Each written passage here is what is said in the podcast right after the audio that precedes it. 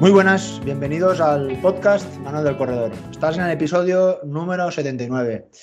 En esta ocasión vamos con una nueva entrevista sobre algo que para mí, te voy a ser un poco sincero, es algo desconocido. He leído algo sobre, sobre el tema, pero creo que cada vez eh, más deportistas e incluso más entrenadores eh, nos están hablando ¿no? sobre las, eh, los beneficios que puede tener el entrenamiento del sistema inspiratorio respiratorio en el, en, el, ejercicio. Así que hoy tengo aquí a mi lado conectado a, Pedro Castro, que para los que no lo conozcáis, lo, voy a presentar un poquito. Pedro es farmacéutico y un apasionado del deporte y de la naturaleza. Además, eh, Pedro es entrenador de triatlón y de deportes de resistencia, además de experto en nutrición deportiva. Así que seguramente nos, explicará algunas cositas también de, relacionadas con la nutrición. Además, que es lo que nos interesa hoy, es instructor del método Oxygen Advantage Advantage, eh, por lo cual trabaja la respiración y mejora del rendimiento deportivo. Eh, también eh, a Pedro le gusta investigar y estudiar las últimas novedades y tendencias en la fisiología deportiva para conseguir una mayor eficacia y rendimiento en él, me imagino, y en, sus deportistas. Así que nada, Pedro, bienvenido al, podcast. Hola, Marc. Muchas gracias por, por este este honor de poder estar aquí. Yo, si te digo la verdad, desde el capítulo 1 eh, llevo escuchando los podcasts, tengo tus libros, he leído mucho y bueno, para mí es un honor estar aquí y un placer poder hablar de este tema que es eh, en muchas ocasiones desconocido todavía para muchos deportistas. Vale, pues venga, vamos a ir con la primera pregunta, eh, que creo que estamos todos aquí un poco intrigados de qué es eso del entrenamiento del muscular, respiratorio, si realmente esto se puede mejorar, qué, qué, pasa con esto, ¿no? ¿Qué, ¿Qué, realmente qué es? Explícanoslo.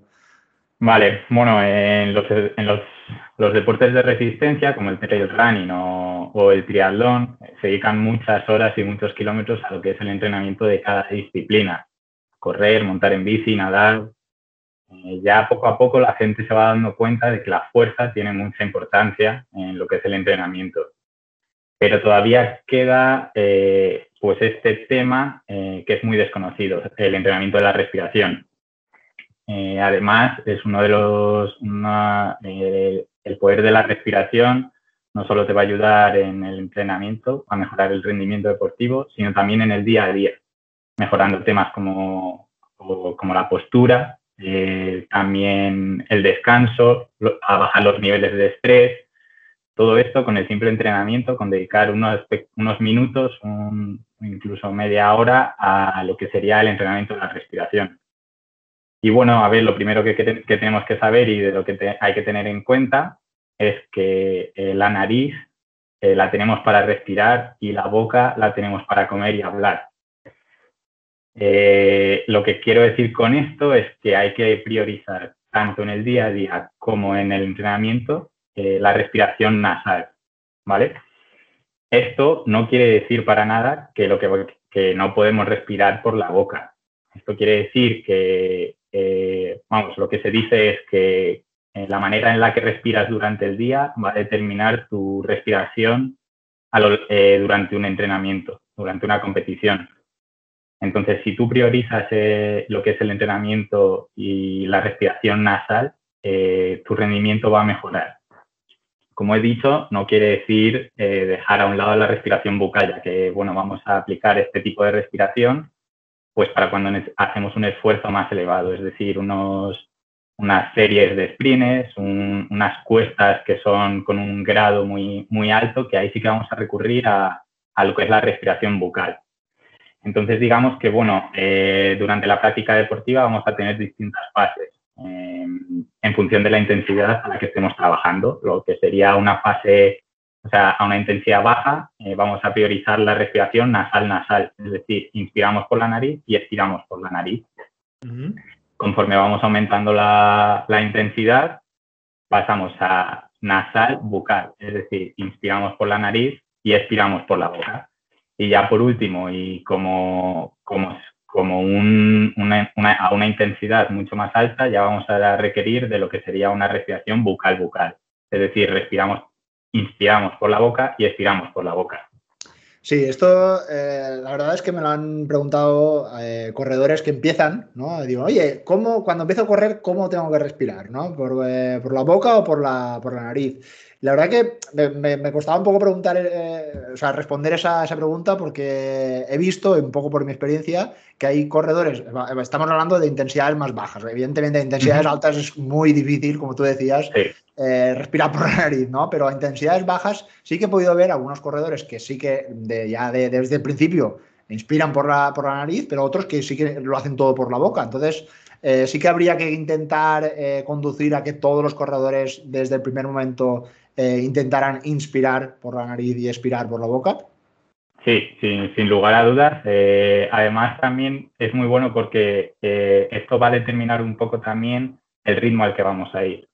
Esto eh, a lo largo del episodio lo vamos a hablar, pero eh, al tú estar eh, respirando por la nariz no vas a poder llegar a esos niveles de intensidad tan altos, con lo cual, y para nosotros deportistas de resistencia, que tener una buena base es muy importante, nos va a forzar a llevar unos ritmos más bajos.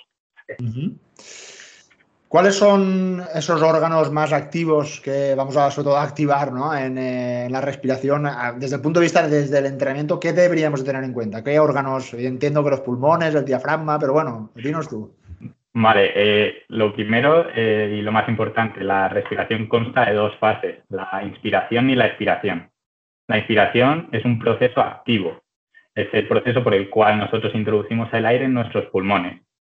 Y en este proceso tiene eh, mucha importancia eh, los músculos intercostales externos, eh, que al contraerse lo que van a hacer va a ser empujar las costillas hacia arriba y hacia adelante. Pero sobre todo el principal músculo, el más importante, es el diafragma. El diafragma es un músculo que, bueno, mucha gente no sabe ni dónde está y ya ni te digo cómo activarlo. Entonces, para ubicarlo un poco, se encuentra en la parte de debajo de los pulmones. ¿Vale? Y es un músculo que a, medida que lo vayamos entrenando vamos a tener unos, unos beneficios muy, muy grandes de, de haber entrenado este, este músculo y, y, nos vamos a beneficiar, pues eso, de, de lo que sería una, una, mejor capacidad a la hora de respirar. Eh, por otra parte, tenemos la expiración, que es un proceso pasivo, siempre que sea en reposo. Eh, es el proceso por el cual nosotros expulsamos el aire eh, de nuestros, desde nuestros pulmones hacia el exterior. Y como he dicho, es pasivo, pero en reposo. Cuando ya estamos haciendo ejercicios, se convierte en un proceso activo. Y los músculos más importantes van a ser los abdominales, lo que sería la parte central, el core, y los intercostales internos. Y ambos, eh, o sea, todos los músculos implicados en, la respiración vamos a poder eh, entrenarlos. Esto es sobre todo a la hora de respirar por la nariz. Cuando nosotros estamos respirando por la boca, ya se están eh, sobreactivando unos músculos que no deberían de estar siendo activados en el proceso de la respiración. Y que, bueno, al estar activando este tipo, estos músculos, pues bueno, eh, vamos a tener un mayor, un mayor desgaste. Oye, eh, estaremos, estamos aquí oyéndote, pero realmente un corredor puede pensar, oye, ¿qué beneficios tiene entrenar eh, el sistema respiratorio? Ya más o menos sabemos eh, lo de inspirar, expirar, sabemos que es mejor, como tú decías, inspirar por la nariz, pero ¿por qué? ¿Qué beneficios? ¿Por qué tenemos que convencer a, convencernos o convencer al corredor para que entrene ese sistema respiratorio? Vale, la, entrenar la respiración tiene sin duda un efecto beneficioso en nuestro rendimiento deportivo. Eh, lo que vamos a conseguir al, entrenar la respiración es una mayor eficiencia. Una mayor eficiencia es, digamos, lo que nosotros, los corredores, queremos conseguir, ya que quiere decir que para movernos vamos a emplear menos cantidad de energía. ¿Vale? Entonces, cuando nosotros estamos corriendo y se nos fatigan las piernas, pues bueno, ahí ya tenemos que parar. Pero es que eh, se ha visto que la mayoría de veces eh, las personas, los corredores, eh, van, a, van a parar antes eh, de correr por el simple hecho de que se están fatigando los músculos respiratorios, ¿vale? Eh, cuando nosotros estamos a unas intensidades más altas, los músculos respiratorios ya empiezan a competir por la sangre y por el oxígeno con los músculos que nosotros estamos utilizando mientras corremos, las piernas, ¿vale? Entonces, cuanto mayor entrenemos los músculos respiratorios, más tarde va a llegar la fatiga de esos músculos respiratorios y más oxígeno y sangre va a estar empleada en lo que sería pues, los músculos que estamos utilizando en esos momentos, ya sea pues, las piernas, los brazos, con, con los bastones o nadando. Se ve que tiene, o sea, se ha visto que tiene pues eso, eh, unos grandes beneficios el entrenamiento de estos músculos respiratorios. De esto, ya algunos beneficios concretos eh, son la disminución de la falta de aire durante el ejercicio físico, el aumento del volumen de sangre oxigenada, el equilibrio, o sea, vamos a mejorar equilibrio, movilidad, flexibilidad, la postura, eh, vamos a ayudar al manejo del dolor agudo y crónico. Por medio de diferentes técnicas vamos incluso a poder aumentar la producción de, EPO, que es la eritropoyetina, de forma natural y vamos a poder mejorar el, el VO2 max. Oye, eh, ¿estos beneficios van a estar igual de presentes en un corredor, eh, vamos a llamar, que haga competiciones más de alta intensidad o más en corredores de larga duración? O sea, evidentemente la resistencia tiene un abanico eh, bien grande de, pues evidentemente, intensidades, distancias. El entrenamiento del sistema respiratorio va, a beneficiar igual a todos estos deportistas. sí, los beneficios se están viendo en corredores que son o en deportistas que son tanto de distancias más cortas, ya que, pues bueno, vamos a, pues eso, vamos a conseguir una mayor resistencia, por así decirlo, de los músculos respiratorios eh, y vamos incluso a poder retrasar la fatiga, la producción de ácido láctico, eh, gracias al entrenamiento de los músculos respiratorios. Y con esto nos vamos a beneficiar tanto los corredores de resistencia como los corredores de distancias más cortas. Es cierto que, bueno, como ya hemos dicho, con distancias más cortas quizás sea más difícil el mantener una respiración nasal, pero aún así nos vamos a beneficiar. Se van a beneficiar por el simple hecho de, como ya hemos dicho, pues de que la sangre no tenga que, o sea, que los músculos respiratorios se fatiguen cuanto más tarde mejor. De esta manera, pues la sangre y el, oxígeno va a parar donde nosotros queremos que esté funcionando, que es en los músculos, en las piernas. Oye, a mí me, estás convenciendo esto de, entrenamiento para, mejorar el sistema respiratorio. ¿Qué debería hacer? ¿Cómo lo podría implementar o aplicar en, mi entrenamiento? ¿Qué, debería hacer? Que quiero correr más mm. rápido. Vale, a ver, eh, conforme va, se va investigando sobre este, sobre este tema, sobre la respiración en el deporte, eh, se le va dando más importancia y van apareciendo numerosos aparatos. Eh, ya había aparatos para mejorar la captación de, de, oxígeno, de aire, como pueden ser los dilatadores nasales, las, las tiras que se colocan en la nariz para abrir las fosas nasales. Eso no es tanto una mejora de, de los músculos respiratorios, sino de la captación de aire. De esta manera, al abrir las fosas, entra más aire y, bueno, nos vamos a beneficiar. Pero, eh, bueno, eh, tenemos, lo primero que hay que saber es que eh, pues existen dos tipos de respiración, la respiración interna y la respiración externa. La respiración interna es lo que, lo que podemos conocer como el intercambio gaseoso. Nosotros inspiramos oxígeno y expulsamos CO2. Y cuando tú hablas a alguien de la respiración, lo que la gente suele pensar es que la molécula importante es el oxígeno pero esto no es así. Normalmente se cree que el CO2 es simple, eh, una simple molécula de desecho y que incluso el tener unos altos niveles de CO2 en sangre, pues bueno, eh, pueden ser perjudiciales, pero esto es, está bastante equivocado con lo que pasa en la realidad, en la fisiología eh, del cuerpo humano en la realidad. El CO2 es una sustancia fundamental en nuestro organismo y esto pasa por el efecto Bohr. El efecto Bohr, eh, para los que no lo sepan, pues bueno, eh, va a indicar el grado de disociación que tiene la hemoglobina, que es la proteína que, tiene, que lleva el oxígeno a través de la sangre, con el oxígeno. Es decir, cuando los niveles de CO2 en sangre son bajos, la hemoglobina no va a soltar el oxígeno porque es muy afín a ese oxígeno, pero es más afín al, CO2. Afín quiere decir que se va a unir más rápidamente con el CO2 que con el oxígeno. Entonces, cuando los niveles, por el, contrario, de CO2 en sangre son elevados, una vez llega la hemoglobina, va a soltar ese oxígeno a nuestras células y va a captar el CO2. Entonces, lo que queremos hacer, lo que queremos hacer es que nuestro organismo sea, nuestro cuerpo sea tolerante al CO2, es decir, que sea capaz de trabajar con unos niveles elevados de CO2 en, el organismo. Esto es complicado en el deporte, porque al final cuando, uno, cuando una persona está corriendo, cuando una persona está corriendo rápido, eh, empieza a hiperventilar. Hiperventilar es respirar de una manera acelerada y, y suele ser por la boca. Al respirar de esa manera estamos expulsando demasiado CO2 y al expulsar demasiado CO2 no va a haber ese intercambio a nivel de los tejidos de los músculos. ¿vale? Entonces lo que queremos hacer es eh, mejorar esa tolerancia al CO2 Mejorando esta tolerancia al CO2, nuestro cuerpo va a ser capaz de realizar ese sprint en los últimos metros eh, cuando ya encaras la meta, que de otra manera no puedes hacer porque estás hiperventilando y estás expulsando ese CO2. ¿Vale?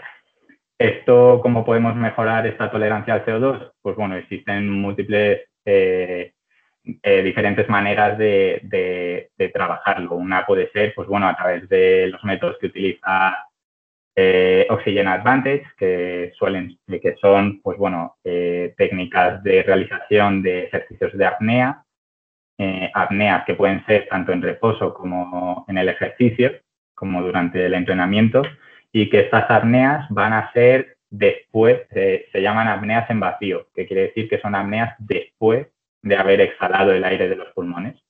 Entonces tú harías una inspiración, haces una expiración y haces una apnea. Trabajando de esta manera, eh, de esta manera eh, vas a hacer que el cuerpo sea más tolerante al CO2. ¿Vale?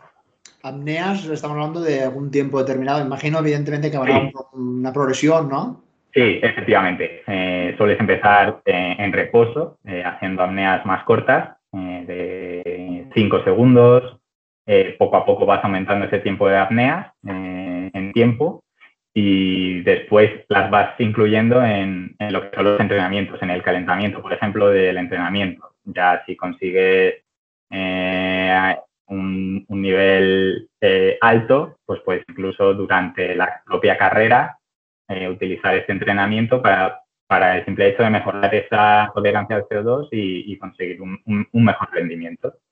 Y esto es lo que sería la respiración interna. La respiración externa es lo que llamamos la ventilación, es decir, la acción por la cual el aire entra en el cuerpo y sale. Eh, aquí es donde están implicados los músculos que hemos hablado anteriormente, que hemos nombrado anteriormente. Y estos músculos, pues bueno, hay múltiples eh, ahora mismo ya aparatos que, puedes eh, utilizar para mejorar para retrasar esa fatiga en estos músculos.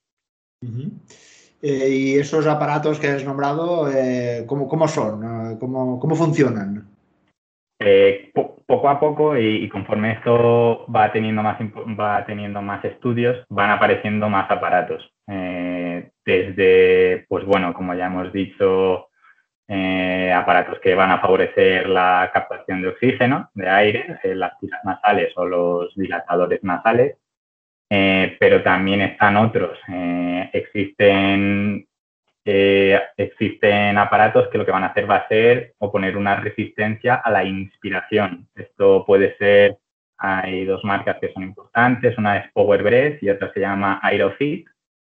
son, son aparatos que lo que hacen es eso, ponerte una resistencia a la inspiración. Entonces, suelen ser protocolos de, yo por, el que sé, es Power Breath, ¿vale? Entonces, son protocolos de 30 inspiraciones, eh, dos veces al día, y lo que vas haciendo es, eh, poco a poco, vas eh, poniendo más dureza en esa, en esa resistencia que te va poniendo el aparato.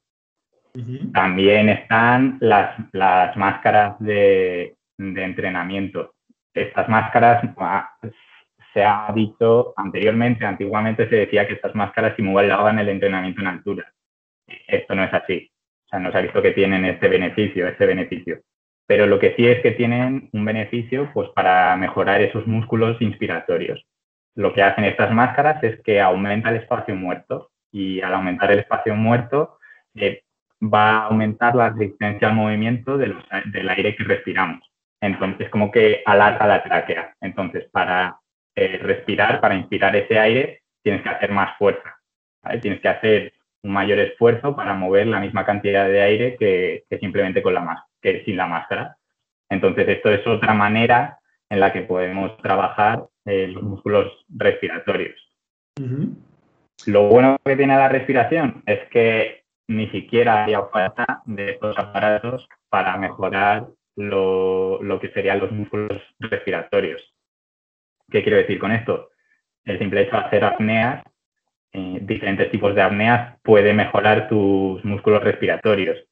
El simple hecho de tener un globo puede mejorar tus músculos expiratorios en este caso. Tú puedes, eh, esto ya son pues, protocolos en los cuales eh, estás trabajando la expiración, es decir, tienes que hinchar el globo y lo tienes que hinchar haciendo una sentadilla lo tienes que hinchar haciendo la plancha, lo tienes que hinchar de diferentes maneras.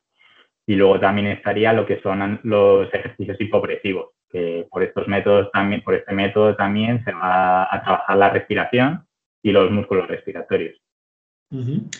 Estás, bueno, has dividido entre inspiratorios y respiratorios. En total de, evidentemente, toda esa planificación semanal de, de entrenamiento, ¿cuánto tiempo más o menos le dedicarías, evidentemente, podría por un poco, por lo que te he entendido, eh, los dividiríamos en dos tipos de entrenamientos, ¿no? Inspiratorios y respiratorios.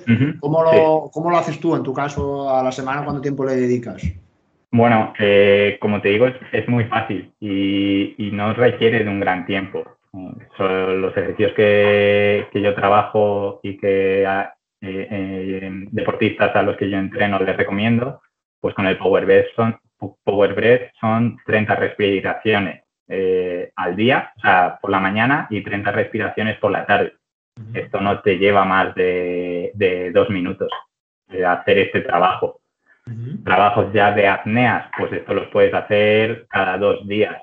Ya pues por medio de por métodos pues como el método de Oxygen Advantage, trabajo de eso, pues dos veces a, a cada dos días puedes hacer protocolos que van desde cinco minutos, de un calentamiento mientras estás realizando el calentamiento antes de salir a correr, a, si quieres hacer el trabajo completo, 45 minutos, una hora en la que estás exclusivamente centrado en eh, trabajar las diferentes técnicas, los diferentes ejercicios que hay, eh, con el fin de mejorar la capacidad pulmonar, los músculos respiratorios, eh, simular el entrenamiento en altura, al final, en definitiva, puede ir desde, tampoco hace falta aplicar mucho tiempo y es beneficioso por el hecho de ser constante todos los días, por la mañana y por la tarde, eh, simplemente dos minutos. Antes de, después de tomarte el café, ya puedes estar trabajando. Entonces, Sí, sí. ¿Sería más recomendable, o sea, por ejemplo, el uso del aparato, el Power Brace, que dices, en un estado de reposo o, por ejemplo, antes de, de empezar un entrenamiento? ¿Tú cómo lo sueles hacer?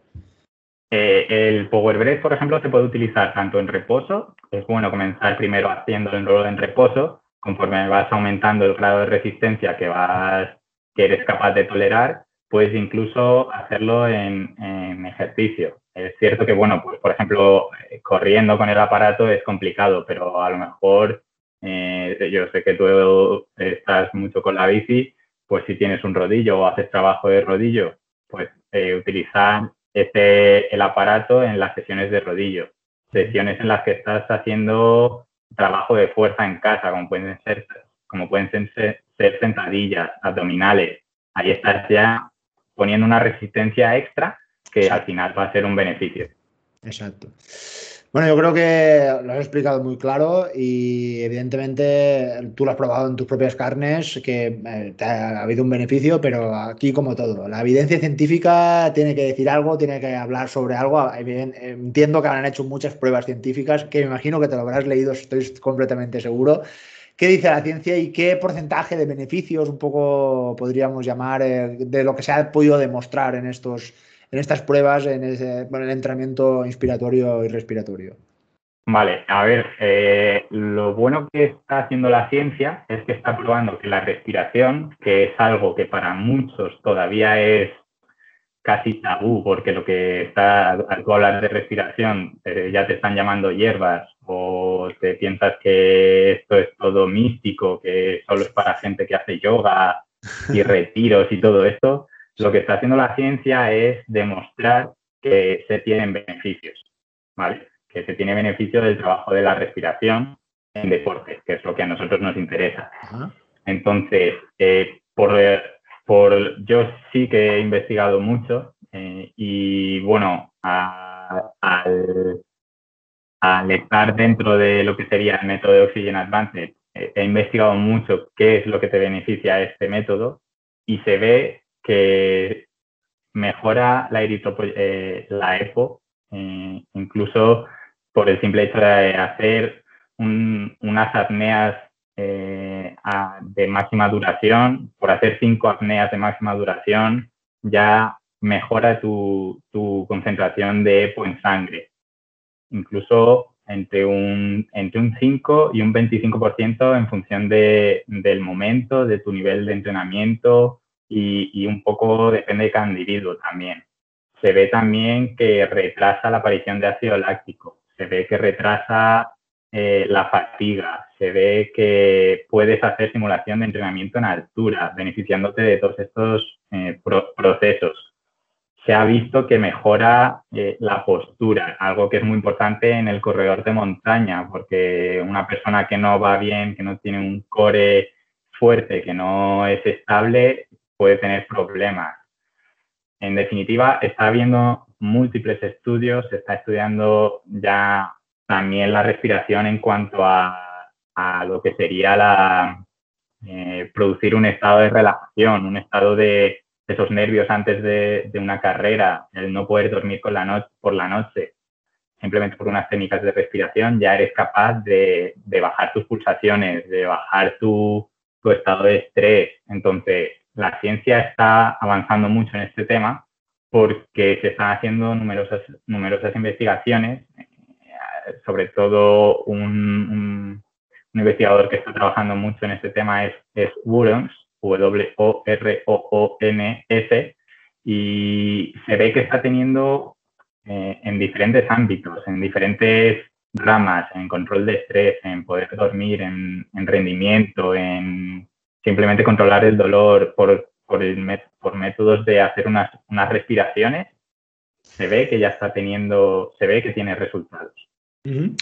Dentro del entrenamiento cruzado, para hacer un entrenamiento para un deportista de resistencia, en este caso para un corredor, eh, dentro de esos ejercicios están el pilates, el yoga. Desde ese punto de vista, ¿podríamos también asociar estos ejercicios como una mejora en la respiración que podría favorecer a una mejora del rendimiento del deportista? Sí, sin lugar a dudas. De hecho, es que el yoga, el yoga bien hecho, eh, son movimientos que fluyen con la respiración. El pilates tiene mucha en el pilates tiene mucha importancia la respiración por todo lo que hemos hablado, control postural, equilibrio, eh, flexibilidad, que por el unas respiraciones puede mejorar. Entonces, sin lugar a dudas, en esos deportes eh, es donde también tiene mucha importancia. Em, tú que este igual estás un poco más metido en, este mundo, eh, ¿conoces el caso de algún deportista de élite o algún entrenador así un poco más eh, de renombre que utilice este sistema o esta forma de entrenamiento en, sus eh, deportistas? O bueno, coméntanos si sabes sobre algo. Sí, sí. Ah, ya, como hemos estado diciendo, esto va un poco en auge esto va ahora, se va sabiendo más, se va teniendo más en cuenta. Entonces, es cierto que se va viendo muchos entrenadores que ya incluso ponen protocolos de entrenamiento de la respiración a sus deportistas, yo entre ellos. Eh, pero es que efectivamente no solo son, no solo nos beneficiamos los deportistas amateurs, los deportistas de élite eh, ya se benefician y se han beneficiado de siempre. De hecho, ya lo hacía Emil Satopé, la que se llamaba la locomotora humana, que fue pues, un gran corredor, no solo de 5.000, de 10.000, también de maratón, y que ya él utilizaba el trabajo de apneas en sus series en sprints repetidos. De hecho, cuando él empezó a correr, eh, corría en, un arboleda, en una arboleda y, bueno, se ponía el reto de ir un árbol más allá aguantando la respiración, llegando en una ocasión incluso a, desmayarse por aguantar tanto la respiración. Eh, triatletas, Seila Taormina, Ben Griffith, que también es un entrenador y culturista, y es que no solo los, los deportistas de resistencia nos beneficiamos de esto, eh, se sabe que Novak Djokovic utiliza mucho el trabajo de la respiración. Surfistas como Lev Hamilton o incluso luchadores de MMA se benefician. Eh, CD1, que se llama Georgi Karakanjan, que, que, se beneficia pues, de lo que es el trabajo de la respiración eh, por, por, múltiples diferentes beneficios que hemos hablado. puede ser para, estar en para entrar en un estado de relajación, puede ser para mejorar el V2 Max eh, eh, tan importante en los corredores. Puede ser para aguantar mejor eh, la natación para un triatleta. Entonces, sí que se ve que tiene beneficios y se ve que ya deportistas de élite lo están poniendo en práctica. Oye, ¿cuánto tiempo hace que estás utilizando este sistema y qué beneficios o qué has notado durante todo ese tiempo? Yo, sí, yo eh, empiezo a interesarme por este tema eh, en lo que es la cuarentena. Para mí la respiración antes era, pues bueno, eso que he dicho de era algo místico, solo es para meditar, eh, yo eso no me voy a beneficiar. Pero bueno, en la cuarentena y siendo el bicho, el coronavirus, un, un virus de afección respiratoria, pues bueno, y sobre todo introducido por la que es mi mujer, que practica yoga y sí que hace mucho trabajo de respiración, pues bueno, me empieza a interesar por el tema. Y acabo llegando a lo que es Oxygen Advantage a través de un libro que se llama El poder del oxígeno, de Patrick McKeown. Eh, me leo el libro y la verdad que alucino, porque él sí que utiliza esta técnica aplicada al deporte a lo que es el beneficio del deportista. Eh, sobre todo, pues bueno, en corredores de resistencia. Eh, yo al practicar triatlón empiezo poco a poco a ir metiendo en mis sesiones, eh, primero en reposo de apneas. y voy viendo que voy aguantando más, voy mejorando. Y poco a poco lo voy introduciendo en mis sesiones de entrenamiento mis sesiones de entrenamiento nadando. nadando yo veo una mejora realmente increíble, tanto por el power breath como por el hecho de hacer las apneas, de, controlar mejor eh, en lo que es el nado la respiración. Con, al final, si tú mantienes la cabeza dentro del agua y no te paras a sacarla para respirar, puedes aguantar más tiempo nadando y vas más rápido. Pero es que en la bici eh, también meto estas eh, sesiones en las cuales me pongo unos protocolos en los que hago un pequeño trabajo de apnea. Me pongo, me pongo estas sesiones también normalmente al principio en los calentamientos. Calentamientos a la hora de correr es una manera de activar el cuerpo, de generar pues una, una mejor, un mejor intercambio de los gases, como ya hemos dicho. Eh, entonces es una muy buena manera de calentar antes de tener una, una, una sesión de carrera. Entonces, yo veo mejoras, pues veo mejoras en que aguanto más, veo mejoras en que eh, no necesito respirar por la boca eh, a intensidades que podríamos ya decir medias. Eh, soy capaz de realizar sesiones de una hora a un ritmo bajo, solo respirando por la nariz, o si me pongo a un ritmo bajo, puedo aguantar ya eh, más de una hora eh, solo respirando por la nariz. Y al final esto, pues bueno, tiene, tiene mucha importancia. Ya, ya, ya. Oye, eh, he visto en algunos casos, en algunos corredores, que es curioso que tienen altas respiraciones y pulsaciones bajas y al revés, personas con pulsaciones muy altas y respiraciones muy bajas. ¿Qué relación hay en el tema del entrenamiento por pulsaciones y la respiración? ¿Hay alguna relación? Vale, esto es curioso porque normalmente una persona eh, se piensa que piensa en los deportistas, en deportistas de élite, eh, ellos son como, personas deportistas, al final todo el mundo creemos que somos los sanos, son como a donde queremos llegar, pero se ve que tienen patrones respiratorios muy malos, es decir, a la mínima empiezan ya a hiperventilar. Entonces, nuestra, lo que nosotros queremos es, eh, como ya hemos dicho, intentar respirar la mayor parte del tiempo por la nariz en la práctica deportiva al respirar por la nariz se van a activar eh, mecanismos, eh, se activa sobre todo, bueno, al respirar por, la, eh, respirar por la nariz va conectado con una respiración diafragmática y lo ideal es que la respiración sea nasal, sutil y diafragmática, ¿vale? de esta manera vamos a hacer, vamos a activar el sistema nervioso parasimpático. Al activar el sistema nervioso parasimpático, pues bueno, eh, vamos a poder hacer una recuperación más rápida. Es decir, si nosotros hacemos un esfuerzo grande, eh, los que hemos hecho un sprint y queremos recuperarnos de una manera más rápida, eh, lo ideal sería respirar por la nariz, hacer unas series de respiraciones. lo ideal es hacer una inspiración, aguantar la respiración y luego alargar la expiración, todo esto por la nariz. De esta manera se activa el sistema parasimpático y vas a conseguir bajar tus, tus pulsaciones que al final eh, para recuperar es lo que queremos, bajar las pulsaciones cuanto más rápido mejor. Entonces, eh, también se consigue, eh, se consigue activar el, el, nervio vago, que bueno, tiene mucha importancia tanto en, la, tanto en lo que sería la recuperación como en mantener unas pulsaciones bajas. Entonces, tú estando en reposo, te pones a hiperventilar y tus pulsaciones van a aumentar. Esto es así lo ideal es que esto no lo haga ni siquiera durante la práctica deportiva, porque se ve que tiene un, un, fuerte impacto el hecho de simplemente abrir la boca para, para, respirar.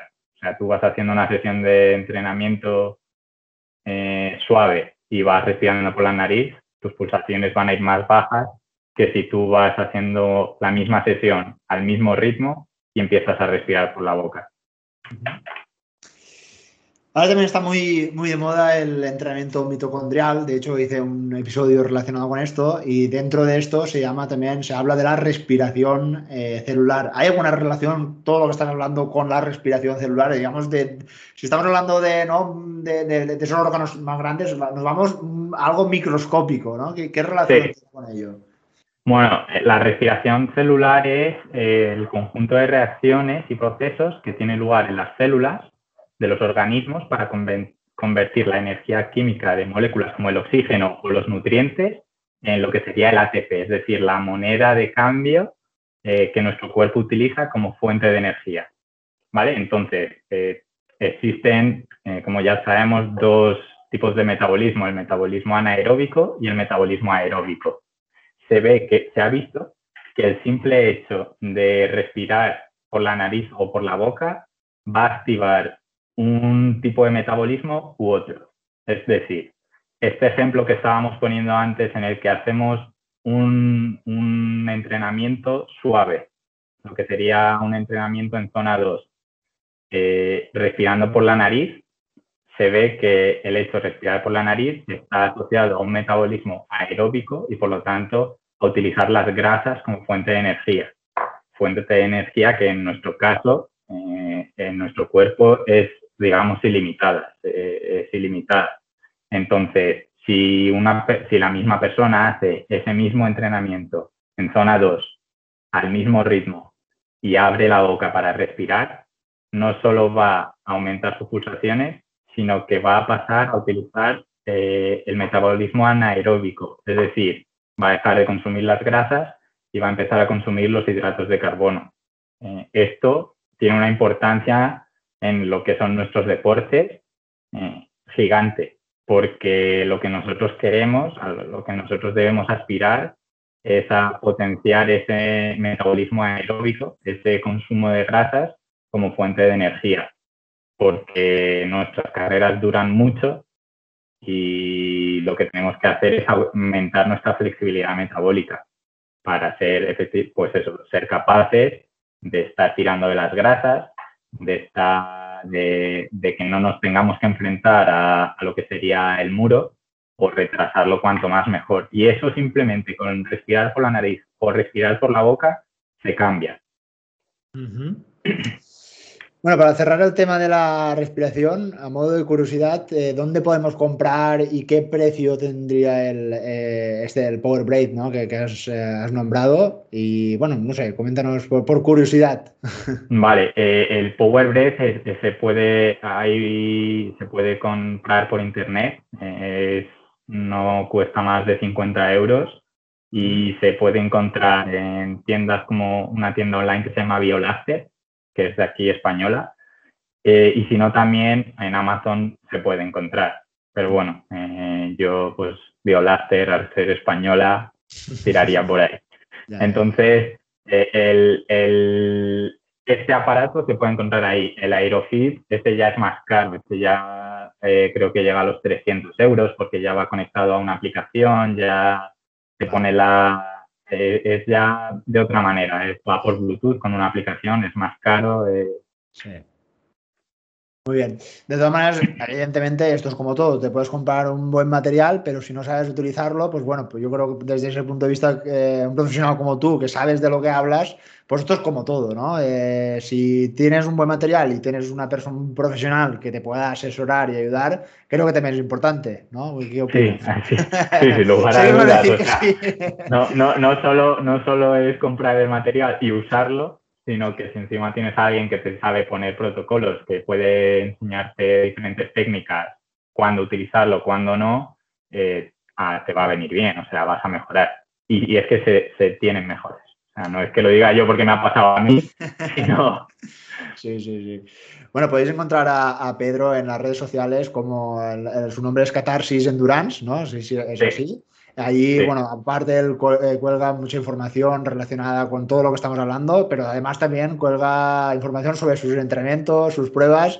Así que me gustaría también preguntarte, sé que, bueno, por un poco que te sigo, que eres triatleta, ¿no? Que lo que más practicas son triatlones, pero bueno, háblanos un poco qué es lo que te estás eh, preparando.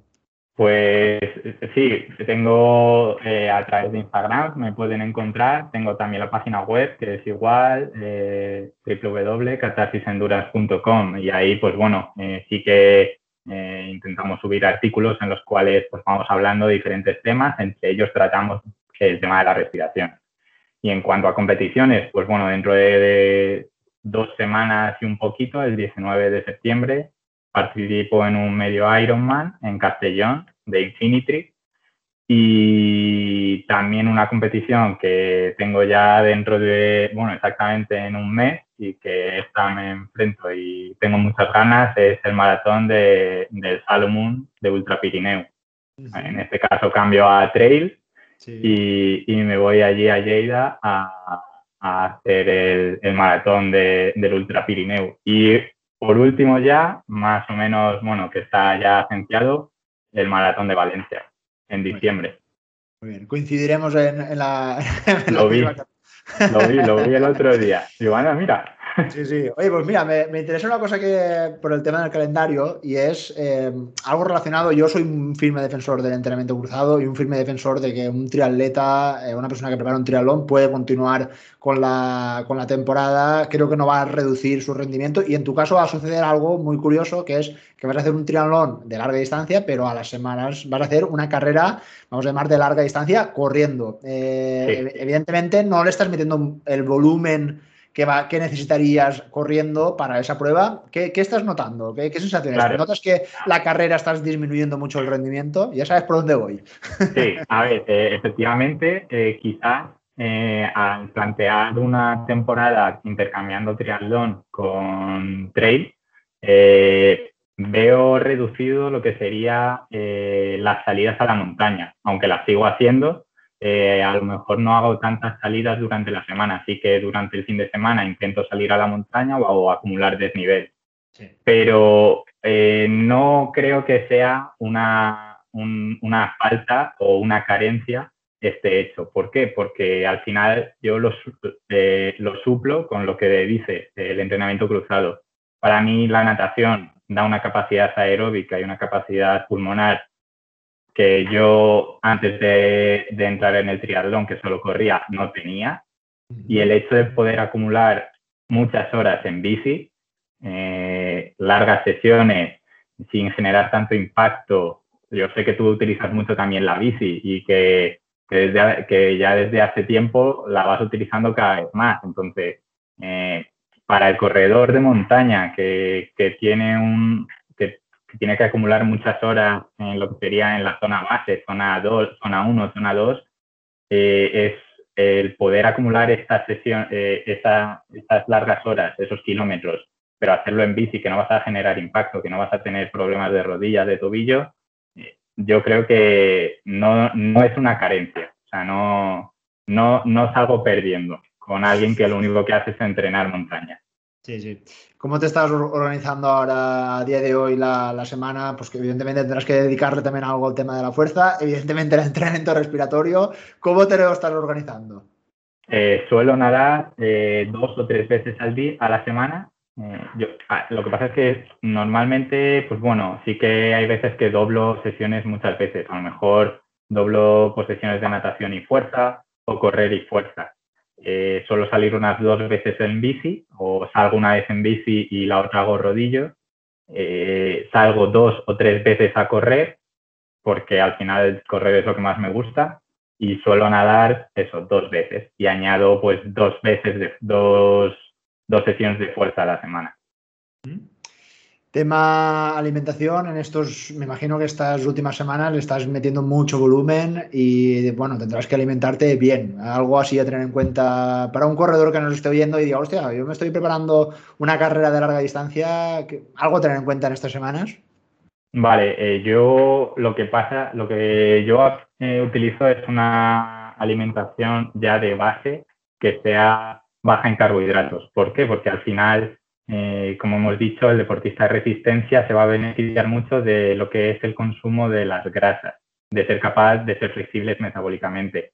Y una de las maneras en las que vamos a mejorar esa flexibilidad metabólica es, pues bueno, aparte de haciendo sesiones en ayuno o, diferentes métodos, es, bueno, cambiar un poco lo que sería la nutrición y utilizar lo que sería una nutrición más tirando a low carb, es decir, intentando que el consumo de carbohidratos, aparte de ser de, buena calidad, es decir, patata, fruta, eh, boniato y, poco más, en alguna ocasión arroz, eh, estoy intentando bajar ese consumo de, hidratos de carbono para hacerte, para al final, pues eso, hacerme más, más flexible metabólicamente y que mi cuerpo sea capaz de tirar de las grasas.